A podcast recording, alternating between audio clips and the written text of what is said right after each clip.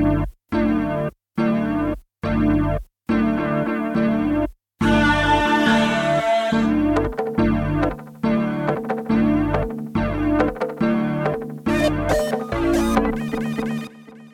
んばんは坂田大輔です尾崎ゆりえです。In the Podcast はネットが作る現実をあらゆるカテゴリーのキーパーソンを交えて雑談形式で読み解いていく番組です。インターネットを使ったブランディングやマーケティングの支援を行っている JBN という会社で提供していますと。はい。はい、はい。番外編です。番外編です、今日は。イエー初回、初回です。初めての番外編ですね。そうですね。これまで6回やってきたんですけど、はい。今日はちょっとあの、インターネットっていうテーマから少し離れて、うんうん。こう、ちょっと進めていこうかなといい。ですね。関係なくていいですね。いい。いいかな。うん。あの今日えっと来てもらってるのがパーソナリティの坂田と尾崎はいるんですけど、その他にあの JBN という会社のえっとあのメンバーがおりまして、えっとまず制作をそういうこと言わなくてもいいのかな。いや、そうだいいいあのあの JBN って会社は制作会社なんですが、制作のリーダーやってる阿部寛樹くんです。あよろしくお願いします。はい。あとは、えっと、エンジニアのリーダーをやってもらってる新井亮さんです。ははい。い。あ今回洗いでいいんですか？一回クリスタルでクリスタル、クリスタルで言って。クリスタル。あじゃあちょっとクリスタルで。はいクリスタル、あ、クリスタルです。同一人物として。クリスタルです。よろしくお願いします。お願いします。そして、えー、あの、期待の JB のホープ。ホープ？青足にも通じるかもしれないですね。ああ、なるほど。ねえっと、近藤くんです。近藤です。よろしくお願いします。ハードルが急にパンとこう 上がってびっくりしてますけど。はい。えっと、JBN には、えっと、2階にあの、えっと、本のスペースがあって、うんそこにあのいろんな本がえっとまああのいろんなねウェブ制作の本とかマーケティングの本とか、うんいろんな本並んでるんですけどその中でこうえっと異色のお本があってそのこの異色の本に、えっと青足という漫画が漫画がね。漫画があります。ね青足サッカー漫画ですね。はい。でこれえっとそもそもはあのえっとニホバンという会社のうんあの小林さんっていう人昔あのへ JBN でセミナーで話してもらったんですけどその小林さんに、えっと、紹介してもらった漫画なんですけどうんこれがめちゃくちゃ面白くてうんでえっとまあ自分はまあ、えっと、即買いしたんですけどそれをこう会社に持ってったら徐々に徐々に広まっていってですねで、えっと、かなりこうあの会社内でも盛り上がって、えっと、来たので、まあ、今回はこれ結構みんな読んでたのでこれをテーマにみんなでいろいろ話ができたらなとはい。思っていますけどはい。いいですかね？漫画について。少年漫画ですよねそ。う少年漫画ですね、はい少年漫画そもそもどこの雑誌だったっけ？小学校から出てますね。えビッグコミックスって。ビッグコミック？ビッグコミックスピリッツ。ああスピリッツなのね。なるほど。スピリッツだからまあ少年漫画というよりうん。ちょっと青年向けですよね。あーそうだね。そうだね。スピリッツはもう青年向けの漫画か。そっか。ーうん。でもそれぐらい内容はすごい濃くてうん。もう一番最初に自分がこう前回読んで思ったのがサッカー漫画でありながらこれあのビジネス書だなみたいな。う。ん。印象がめちゃくちゃあったん。ですよね。なん。ていうのかなそのまあなん。か組織論とか、えっと、チームでこう物事をこう成し遂げていく様とかその中で描かれてる個人の成長ところがテーマになっててすっごいこうかなりハマハマったんですけどねみんなどんな印象でした？最初 いきなり？多分あれじゃないですかそのサッカーのサッカー漫画の形を変えたビジネス書っていうとこで、うんさっきの話であの全然サッカー経験者が坂田さんしかいないそうそうそう。のにみんな面白く読んでるっていうのは多分その辺がうんそうですね。あるんじゃないですかね。単なるサッカー漫画じゃない。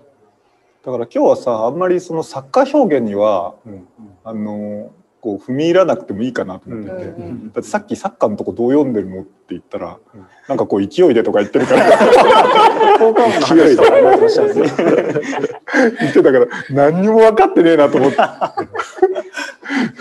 ルールはみんな分かってますよね？さすがに。ルールは僕はわかります。オフサイドとか。わかりわますかるわかる。あ分かるんですね。まあ正直ポジションも、うんあのうる覚えでしたけど、すごい細かいのあるじゃないあですか。そうそれショーは。トディフェンダーとかにボランチとか、なんかその間にまたさらに細かいのがあるんです。うんそこら辺はちょっとうん雰囲気で。わかる。あで青足のさあの、えっと、すごいこう象徴的なところあのサイドバック、うんーはいまあそもそもあのサッカー漫画の主人公って基本はやっぱりこううんフォワードう本ん当そうですよね。ですよね。まあハーフとか、まあ、まさにこう前線の人たちがこう主役級を取っていくわけなんですが今回、まあ、アシトっていうあの主人公はサイドバックと、サイドバック。うん、いうところでうんポジションをを取ってるんですけど、まあ、それ自体がもう結構画期的なんですよね。最初なんか本当かなって思いましたもんね。やっぱりね、ああでだよね。なんかフォワードうん希望じゃないですか。うんもともとフォワード希望だったじゃないですか。うんだから一時的に他のポジションも勉強しなさいよっていう体でうん。ディフェンダーに回されたと思ったらうん、最新刊までずっとまだうん。ディフェンダーじゃないですか。そうディフェンダー。これえどういうことなんだろうってちょっと混乱はしましたよね。うん。最初まあでもそもそもおお自分たち世代あのあのじあとこれまで読んできたサッカー漫画っていうと「キャプテン翼が」まあ、最もこメジャーな。うメジャーうなん。漫画で。その後なんか読んだのあります？シュートとか、シュート。うんマガジンでやってたシュート。ね。あとはなんだろう。なんかあった？カーマンガってあんま読んだことない。いやいや私も全然読んだことないです。よ。自分もそうですね。読んだことないですねサッカー漫画ないですね。キャプテン翼をアニメで見てたぐらいで。あ 単行本も読んでないです。うあー。単行本読んでないですね多分読んでない。アニメは見てますよ。うん。僕はキャプテン翼を単行本で読んでましたね。読みますよねでも世代的にはそんなにあれだよねそうですね。あれもなんかシリーズで長いじゃないですか。うん最初のシリーズとか全然リアルタイムじゃないんですね。うんなんか実家に置いてあってたまに読んでたみたういな感じですね。なんかあのキャプテン翼っていうのはあの翼くんがすごいこうボールと仲良しって、うん。もうなんかサッカーサッあのリアルでサッカーやってる人たちにはもう到底無理だろうみたいなうん。こう技を繰り広げていくわけですよ、オーバーヘッドとか。それとは全然違いますね、そうですうん、必殺技とかそういうのもなない。ない。ない。ない。ですよね。っていうのはあって。さあどの辺から話を進めていきますかね。なんか自分が面白いと思ったのは、うん。その必殺技とかその個のすごい、まあもちろん主人公特殊なこうやっぱり秀でた力あるんだけどそのアシトっていう名前は多分その考える足である足から来てる、うん。うん。結局その思考力うん。そのもう個のその強さっていうものは、まあ、漫画的な表現でも、うん。まあ、ちょっとマンネリ化してるところもあるかもしれない。けど、まあ、現代的にやっぱりその組織で勝つみたいなうん。思考力でみんなでこう考えて、うん。強いチームに勝っていくっていうところはやっぱりこう面白いなと思って。うん。そこに惹かれてるん。ですね、うん。一番最初。そうですね。ああ、へえ。まあ確かにね、それは。どんなところに惹かれたんですか、皆さん。うん僕やっぱ一番言語化ってワードが出てくるじゃないですか。ん。あそこがそのさっきの話じゃないですけどビジネスとこう通じるところがあるというか言語化されて初めてそのどこが原因で失敗したのかとかどこが原因で成功するのかとか、うんその再現性が高まるっていう話がうん出てくると思うんでうんうすけど、んなんかその辺がまあサッカー漫画っぽくないなっていう印象がありましたね。うんでまあ面白いなと思って。うん。うん。これ実際にサッカーの本当のプロとかの現場とかでもあるんですかね？こういう言語化しろみたいな。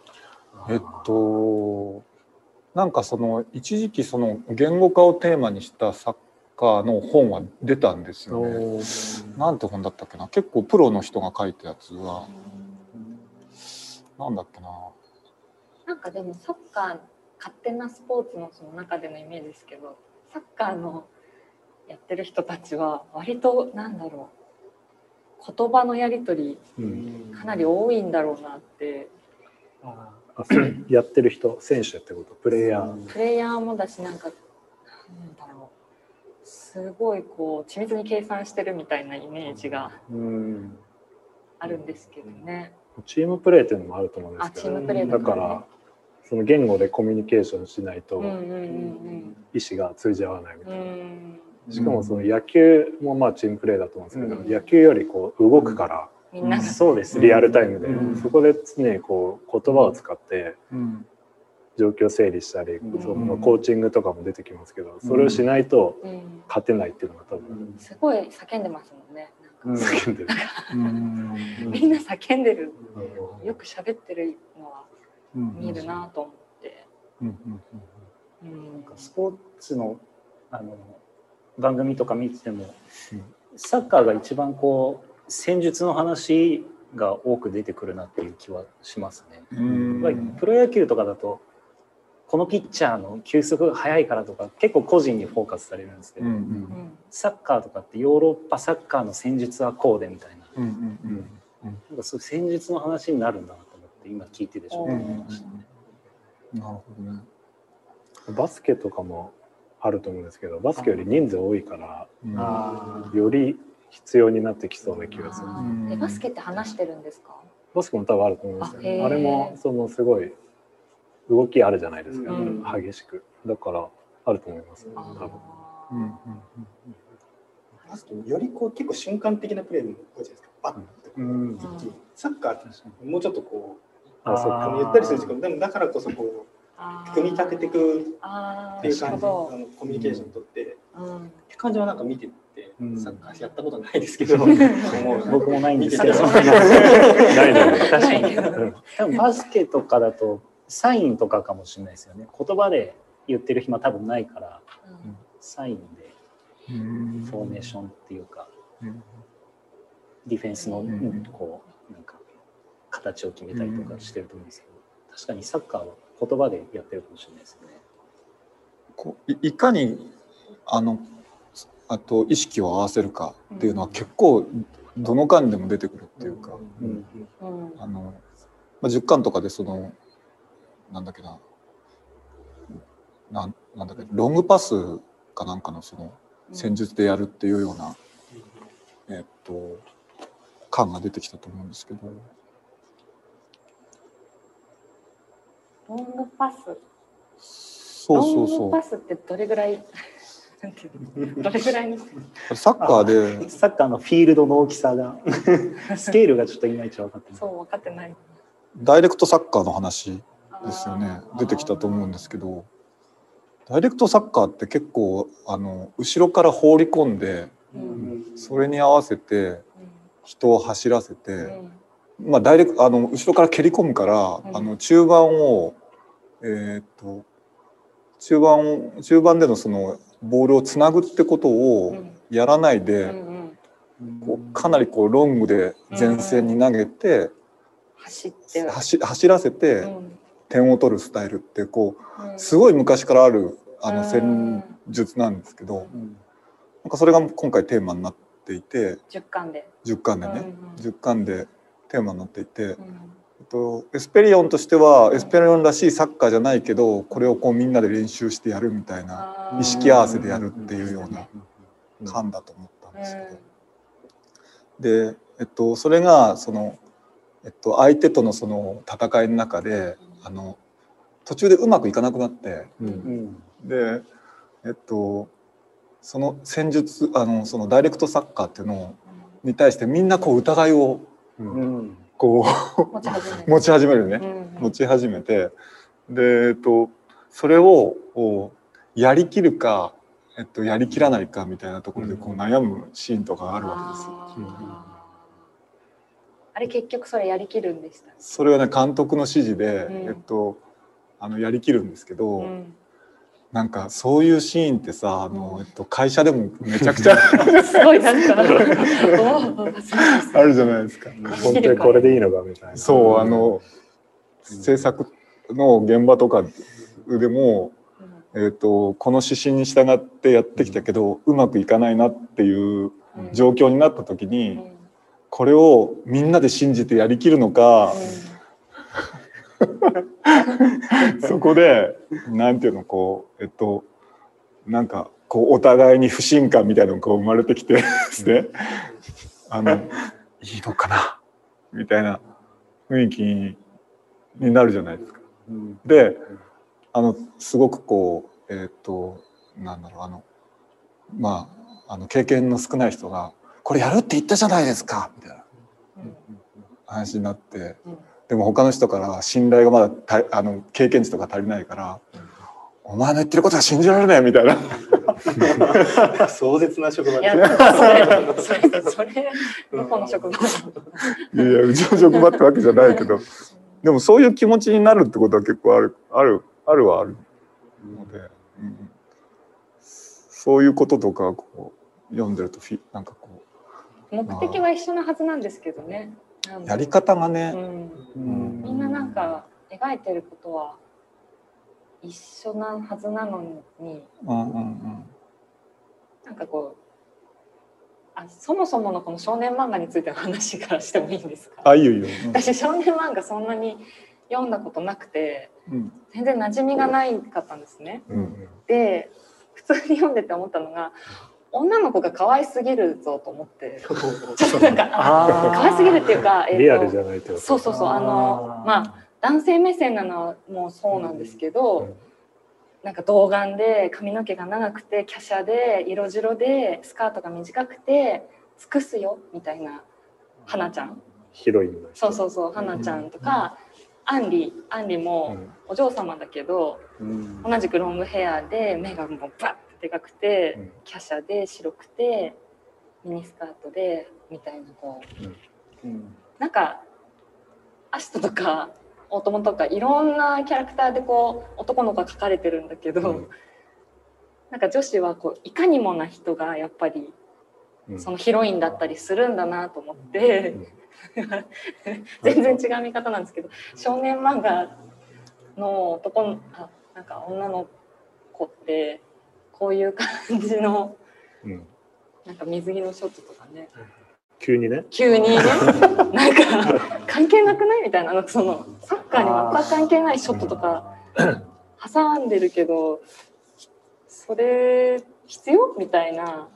それは編集部からの要望かもしれませんね。漫画の なんていそれちょっと思ったんですよ。なんかこのほのほらへそちらっと見せてるの。とか、はいはい。はいなんかやらないよと思って。なんかこうミニスカートでボール蹴るみたいなやつとか見てアンリがそうミニスカートでうんあのすごいこうパーって足を上げてたんですよね。そのショットとかもう本当になんて言うんだろうこう見えてるなみたいな。あーそれなんかこれこのあこの回しの漫画にいるいるかなみたいな。まあでも僕もそれは普通に思ってておおやった。なんかそのこの漫画のこの恋愛要素ってなんかうんいるのかっていう。そんなになんていうかだから読んでるって感じじゃないじゃないですか。そうですよね。青足のこの二人の恋愛模様うそうそうそうそうそう。そう。でそんなにこう試合の内容にも絡んでこないしせせいぜいこううん花がうん頑張れって言ってくれたらうんやる気出るけどうん。別に負けたりするみたいうん。な感じじゃそうないせいぜい。なんかなんこれこれとかほら何これと思ってこのほぼもうパンツが見え影で見えないぐらいそうそうそうそうなんかで胸は大きいし、うん。なんかこのなんだろうこの私のモヤモヤはみたいな、まあやっぱねそこは思いますよね。思思いましたとっても。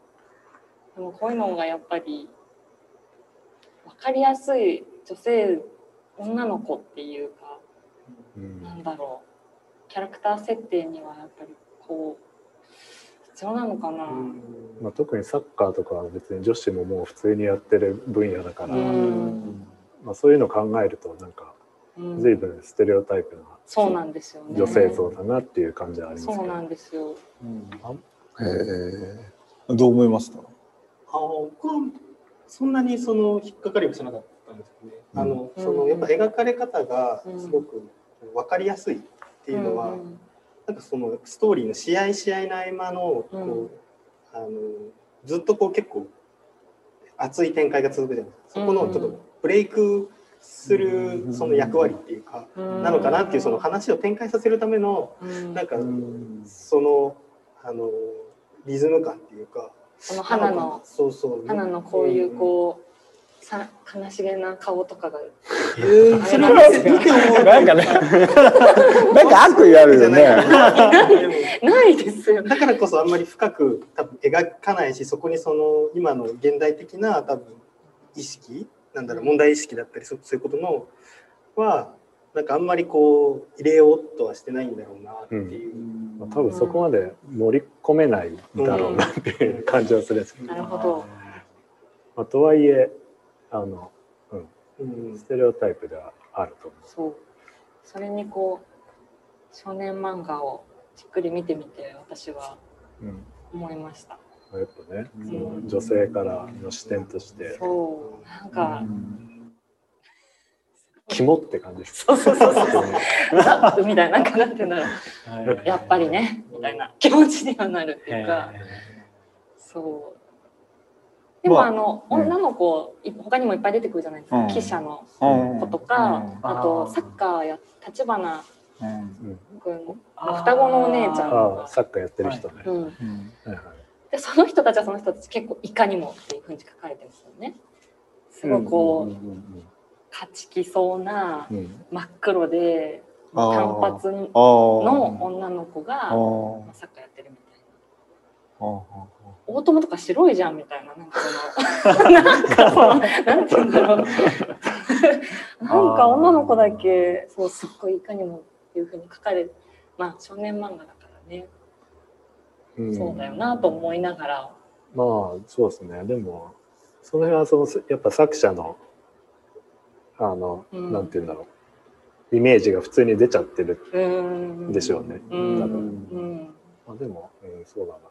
面白い漫画だから、うん。なんかそこまでこうそのとこにつそこまで突っ込まないけどちょっと盛り込んどくかみたいな、でもなんか普通に、うん。まあ思う思いますよ。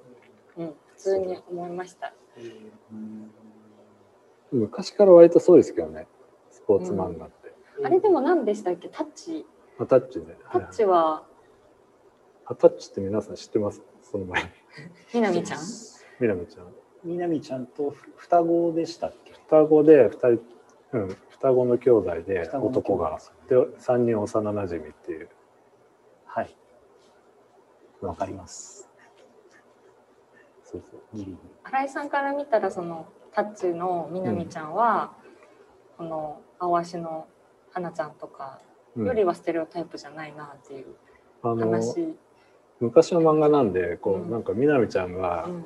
無意味になんか急に着替えてて、あそういうシー ン結構ある。それラッキーみたいな、うんお風呂ののは普通にあってまあそれは今の感覚からずっとえって思うんだけど、ーうん。あの違うのは途中からみなみちゃんが野球部のマネージャーなんですけど、うん自分で新体操やり始めるんですよ。うんうんうんで普通にインターハイ出ちゃうみたいな。うんうんうんうんうんこうそれ珍しいパターンだなって思ったんですけどその主人公の、まあ、達也っていううん。野球やってるやついるんですけど、うん。と同じぐらいのレベルのうん。スポーツ選手になっちゃうみたいあなで2人とも全国行くみたいな。それは結構ねあんまり見たことないパターンだなと思った。支えるだけじゃない。そうそうあれなみなみちゃんがどっちかというと先にこう芽が出てって、うんあのすごい世間に注目されるうんあそうそう。まさにそう。へー。知ってるんですねタッチ。すごい。でたたっちゃんはちょっとこう、うん。そこに劣等感っていうか、うん。あなんかちょっと離れていっちゃうっていう,、うんいう多分そうそうそう意見を持ってるんですよへね。え。うん。タッチ面白いですよめちゃくちゃ。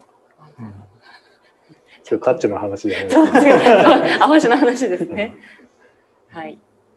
ただ南ちゃんは新体操なんでうん尾崎さんから見るとサービサービスショットだっていうあそっかそれはそれは その設定自体が。でもそれは思わない新体操は新体操でいいんじゃないですか？そっあ描かれ方がってことですか？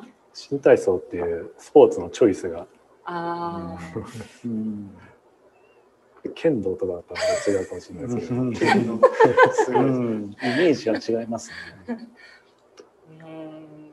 確かにそのさっき言ってたそのあのキャラクターとして分かりやすいその、えっと、僕がさっき言ったその分かりやすさを間に置くっていうのと、うんそのえっと、絵としてのそのすごくフェティッシュなうん描き方はまた別だと思っててうん。でそのすごくこう、えっと、そのさっきのパンツが見えそうなうんショットが多いとか、うん。おへそがこう見えてるうんようなこれはもう確実にそのやっぱり男性的な、その視点で描かれてるそうで。すよね。でうん。それ自体がなんかすごく表現として悪いとかとは思わないけど、うん。それがそのやっぱり議論されないで、うん。そのそれが普通になっちゃうっていうのは、うん。まあそれは良くないよなっていうか、いう気はする。うん。うん。うん。なるほどね、うん漫画表現の話になっちゃいました。外から入ってこうかと思って。でもなんかその、とまあ、例えば、まあ、男キャラでも、うんまあ、いろんなキャラがいるって話はあったんだけれどもやっぱりこうメイン張れるキャラのその性格とかっていうものはこうあるかな？性格とか描かれ方っていうのはあるかな？っていうのはああって、なんかやっぱりその少なからずあのまあなんかえっと若い子たちあまあ若い頃こういうのを見るとうん。やっぱりそのオートマは目指せないわけでめめあのメインじゃないわけですよ。メインじゃないです。そうそうそうそう、うん。メインじゃない。やっぱりねえっと、うん。アシトとかさあうん。と、まあ、監督とかね。うん。かかっこいいじゃないですか。うん。やっぱりああいう方にその、えっと、少年たちは、まあ、惹かれるわけじゃないですか。誰が一番人気あるかちょっと気になります。あー気になるな。うん。意外とこういう時あの、うん。主人公じゃなくてうん。違うやつがすごい人気だったりするんですよ、ああそうだね。のぞみコーチか。えー、嘘。え本当に？いやでもなんか人気ありそうだななんかこえ、安倍さんが好きなの？のコー。チですう。かコーチ好きですよ。マジで？あの、このストレート。えー、どどの辺が好きな？えどの辺？うん、えなえなんだろう。すげえしっかりしてる人じゃないですか。マットその福田監督のすごくこのちょっとこう飛び抜けちゃうような、はい、うんあのはい。多分普通じゃないやり方。クレイジーなやり方をはいちゃんとこう地に足つけてはいはい。見てる。おー。支えてるしはいすげえなのぞみコーチって。これ一番ストレス溜まるポジションだ確かに。だからあいつ顔怖えなとか何言ってんだよって言われながら福田監督からなんか「はあ?」みたいな。何その指示っていうのをちゃんと解釈して選手にこうニコリともせず伝えて確かに大変だもんコーチののぞみコーチ人気あるのかな。いやすごその視点で見れば確かに超かっこいいですね。そうそうそう。うんさっきのそのうん。なんかマーケティングとか社会っていう意味で言ったらこの人一番ストレス溜まる中間管理職ポジションの中間管理職ですよね。完全すに。ごい本当本当でもそうですね。その視点に立つとあの監督ってどういうタイプのビジネスパーソンなんですか？あカリスマみたいな。福田さん。ん福田監督はなんかこうそのかなり先まで見通してチームをこう引っ張っていくようなタイプですよね。ああいう監督って理解されるんですかね？どうなんだろ選手からのリスペクトはものすごいですそうよね。なんですよね。もうこの監督だからその阿久津とかもうんうんもうもちろんうん。超あのリスペクトしてうんう。うんうんうん選手たちみんなこの福田監督に教わりに来てるってそういそうそううぐらいそう。元置きですもんね。うんどうどういうところがかのかのあの監督の魅力なんですかね？先見の明があるとこじゃないですか。でもさ結構意外とさ指示しないよね具体的には。うんうんなんかそのなんだろうもちろんこうビジョナリーなことは言うけど、うんそのなんていうのかなあんまり具体的な、えっと、こういうふうにこうお前は動けみたいなことはうん。なんか言わないような気がする。チガチには言ってこないですよね。ガチガチには言ってこないですよね。そのうん。ポイントポイントでこう言って、うん。まあ、なんか選手にのなんだろう自発性みたいなのをこう引き出すみたいな、うん。あでもそのポイントがすごいちゃんと抑えてるなっていうのはうん思いますね。うん。ここぞっていう時に。なんかど。そうですね、うん。どっかでその福田監督と望みコーチの会話で、うん。答えは選手に出させてあげないといけないみたいうん。なシーンあったんですよ、あー。あそこはすごいあ福田監督ってこういう人なんだなっていうのが。ちょっとその辺の話聞きたいんですけど そのあの ああらあ安倍リーダーにちょっと聞きたいんですけどその辺。です。のぞみコーチの望みコーチ。気持ちが分かる。そう その福福田監督あの答えはスタッフにこう出してもらうっていう話が、ね、今出たんですけど。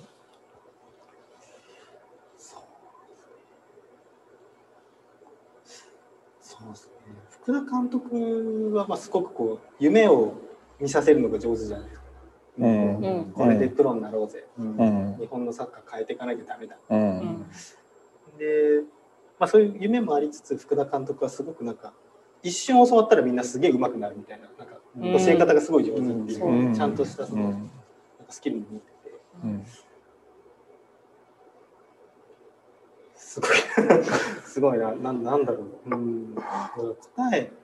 そういう人だったらなんか俺の理想とか目指すものに対してそのついてこいと。自分たちでその答えを導いて導き出してついてこいって引っ張っていける。うんと思うんですけどうんなかなかうんそういうビジョンを持ってうん夢を語ってついてこいってん言える言えないですからね。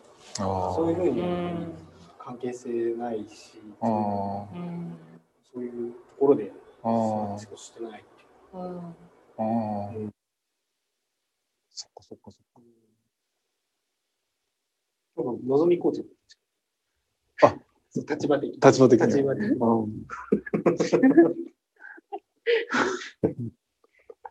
一番ストレスを抱えている。自分で言う。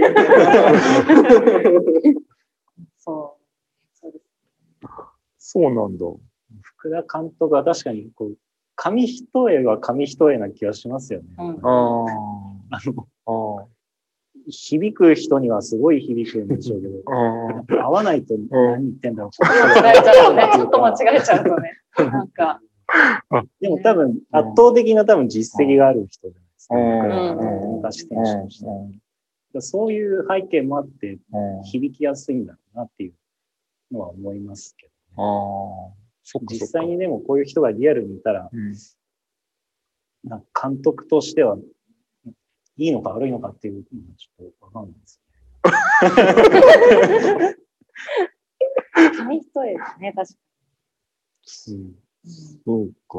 多分こうチームとしてなんていうんだろうこう堅実なとこ目指してんじゃなくて結構この世界とか狙ってるじゃないですか,、うん。その辺が多分こうい選手たちにとってはいいんじゃないですか。なんかもうこう見えてる景色じゃなくて見たことないとこにこの人なら連れてって一緒に行けるかもみたいな感じをこう出してくるみたいな。そうですね。それが嫌な人も多分いると思うんですけど。わけわかんない。あまりに乖離してると、まあ、そうなりますよね。その自分の現実と、あまりに乖離してる。うんでも現実は福田監督言ってることはさ、まあ多分、あまりに乖離してるように見えるじゃないですか。まあもちろん実績はあるんですよね。こんなのいけんのみたいな気持ちになる人だっていると思うんですけど。それって、なんかまあ特にビジネスの分野においては、やっぱり帰りししててもいいものなのか、そういうのっていつも悩みませんか？ね。俺常にこうそういうのは、あまりにもこう帰りしてたらみんな嫌になっちゃうんかもなとか。もうだってエクスペリあのこのチームに入るのものすごい振りかけてますもんね。そもそも。そっかそっかそっかも。のすごい落としてるじゃないですか。うんだからみんなもう本当に世界を目指したいっていうか、うん信じて一緒に行きたい人たちの集団。うん。だから成り立つのかな。そっか。ね。もうそこでふるいにかけているからってこうん。とか。ものすごく選ばれていますよね。あそそう言われるとそうだね。うん。私の中でそのチームって友情ってあんまない、まあもちろん話の中で友情もあるんですけど、うん。あんまりその、うん。えっとこの、えっと、青市の中でその公公立の、うん。えっと高校の俺たち仲間で一生懸命頑張ってきたじゃないかっていうパワーの出し方ってあんまりない。あ、ない。ない。それ結構ドライで自分たちの目標があるんだけど、その中でサッカーを成り立たせるために、俺たちはチームワークで、えっと、試合をしてるっていうのが、すごくドライ。うん。うん。うん。うん。うん。うん。うん。だからその、この人たちの目標ってその、高校サッカーで天下を取ろうじゃなくて、その先なんですよ。うんまあ、プロになりたいとか。そこを見せてくれてるから、うん監督は。うんいや、でもそうかもうん。あの、この、ぶあの、設定もユースなんだよね。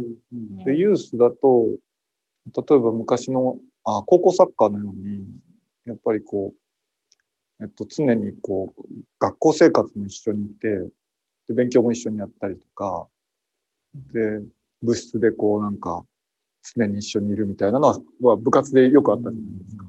そういうそのコミュニケーションの仕方は、あまりこう想像できないっていうか、それぞれのいろんなところの地域から、プロサッカー選手になりたい人たちが集まって、その、えっと、チームで成果を出すっていうことをやっているので、かも特殊な舞台設定だよね。だからユースでいう、その、面白さがある、うんこの舞台の面白さがあるのか。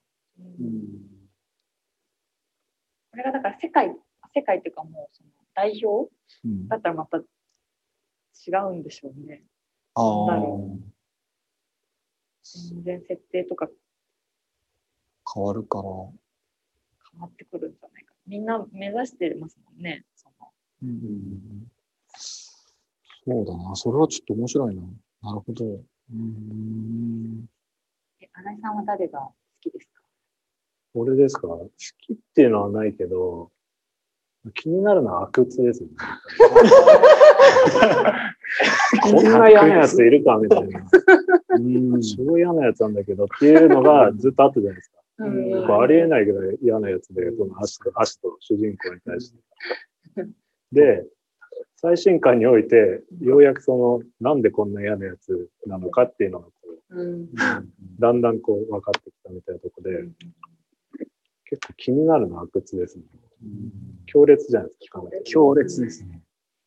こ怖いですもんね。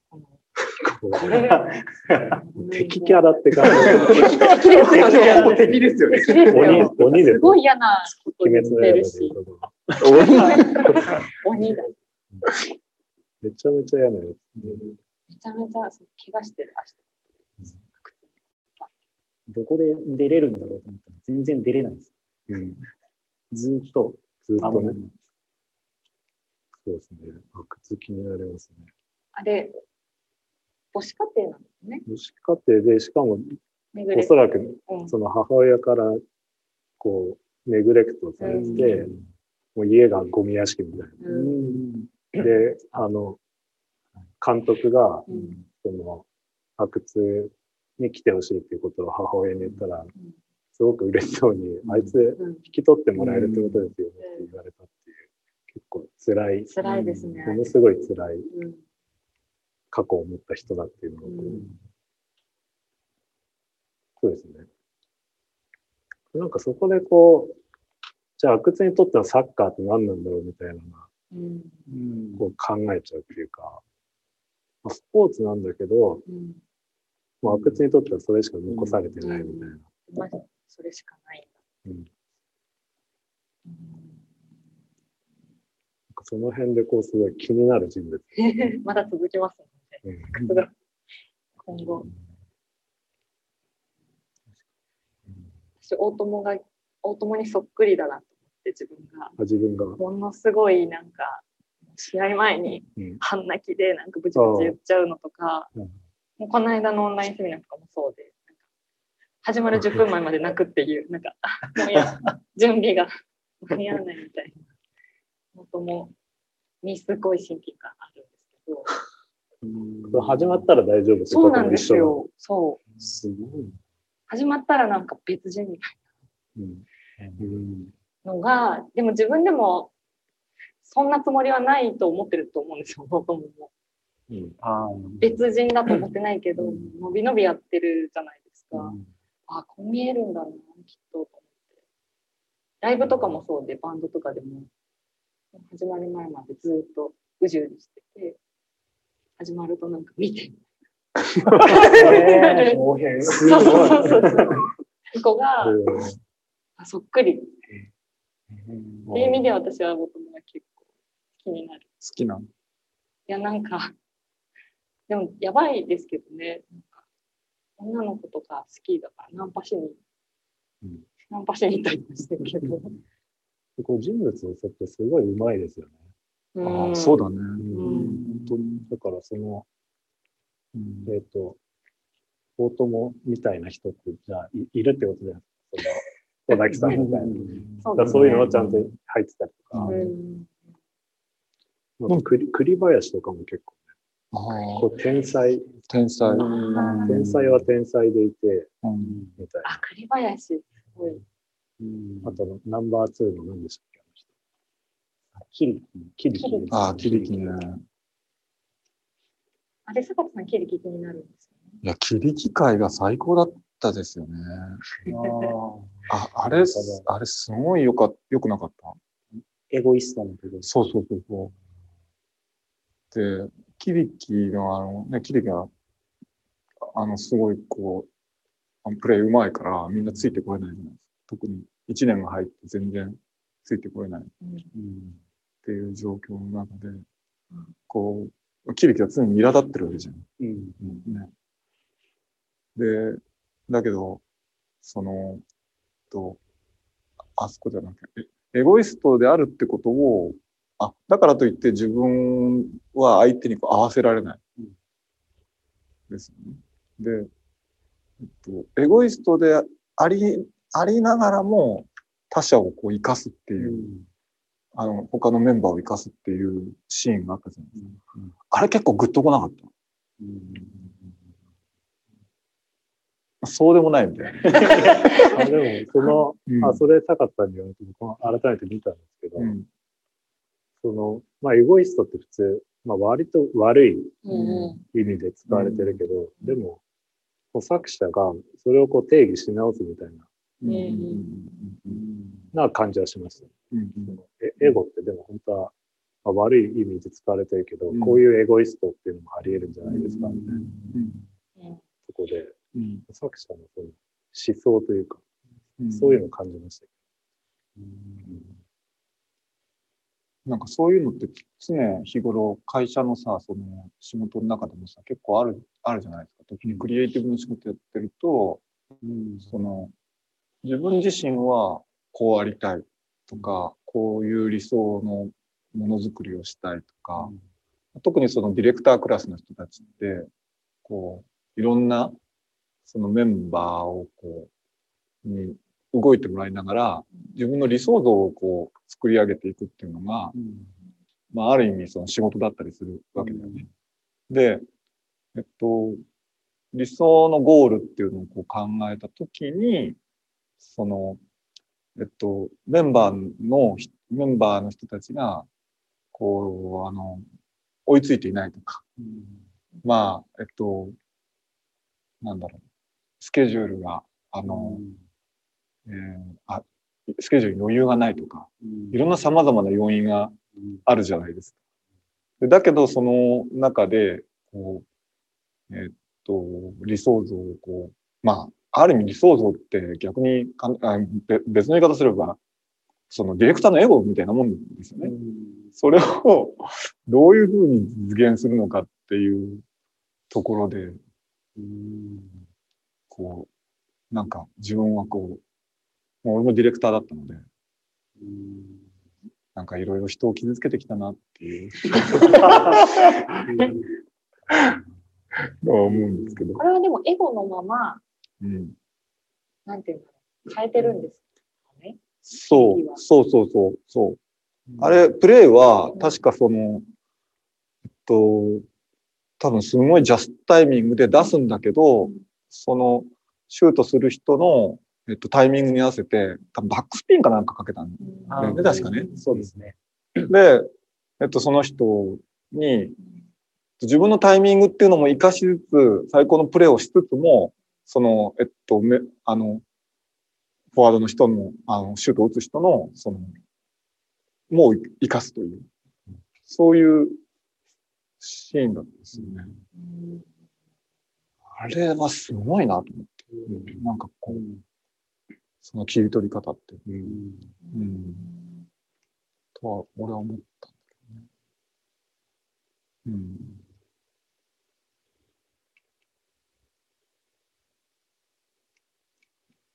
あのエゴイストのあのキリキ君がうん。最後乗り越えるじゃないですか。うん。そのうん。仲間の気持ちを組んだ上でうん自分のエゴを通すうん。うん。ところに行く。で、あの試合の中でうん。前半の結構あのハイライトは、うんアシトたちのディフェンスのそのラインが崩されて、うん。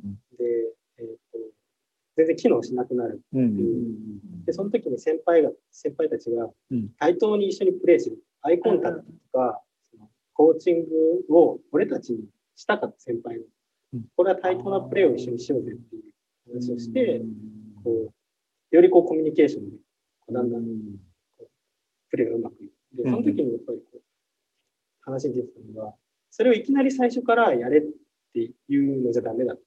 そこで失敗して理解するっていうことによって、チームの中に、えっと、あの1年たち大丈夫だっていう信頼感が生まれる。うん。で、その信頼感があるからこそ、うんえっと、桐木君も、うんえっと、そこまでボール持ってくれ、来てくれる安心感も生まれるし、うん。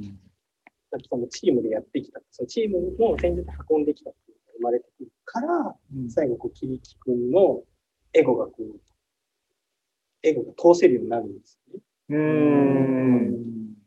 なるほど。だから、仲間の。わ、そういうふうに見たことなかった。なるほど。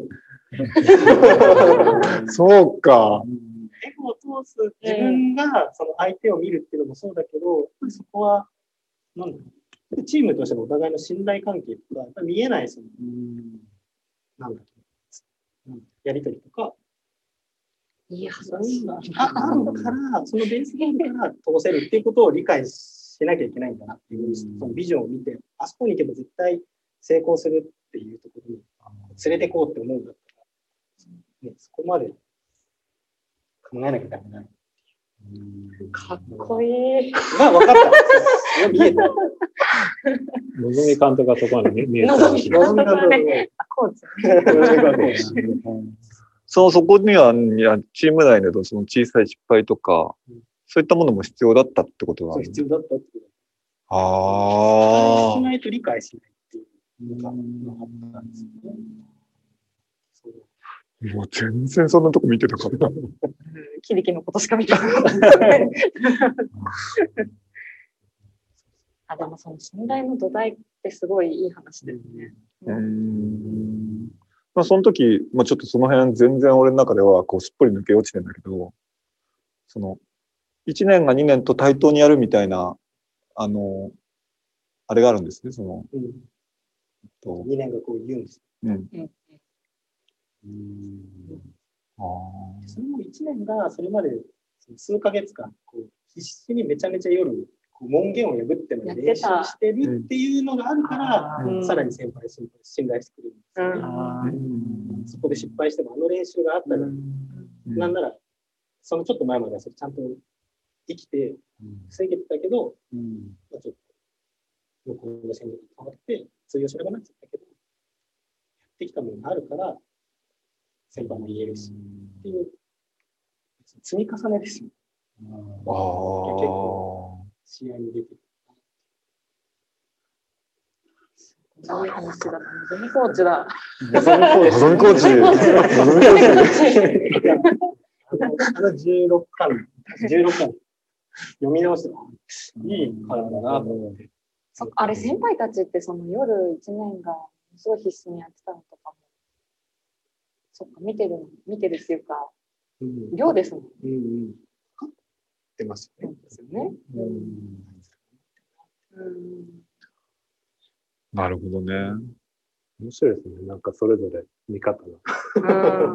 でもその仲間の気持ちを組むっていう組んで理解してその上に乗せられてこそ洗練されたエゴイストになれる。うんここで変わりきりきって福田監督言ってるじゃないですか。坂田さん経営してくれてうん。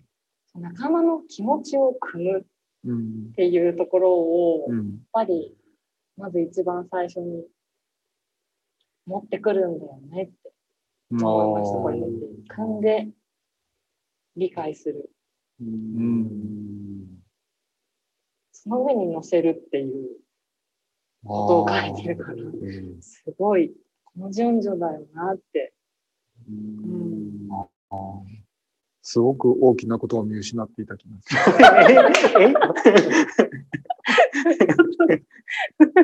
阿久津君が全然違うタイプのあそうそうそうそうです阿久津は何なんですかね阿久津あ、靴に乗ってくるからね、あれ。なんか、でもなんか日本代表のお前みたいなエゴイストが欲しいって言われてましたああ言われて選ばれたさらにこう突き抜けるような周りを気にしないとは言ってなかったかもしれないけど、うんそのぐらいのやつが必要なんだって言うと、まあこういうエゴイストも必要なんだなって。他者をもう全然気にしないで突っ。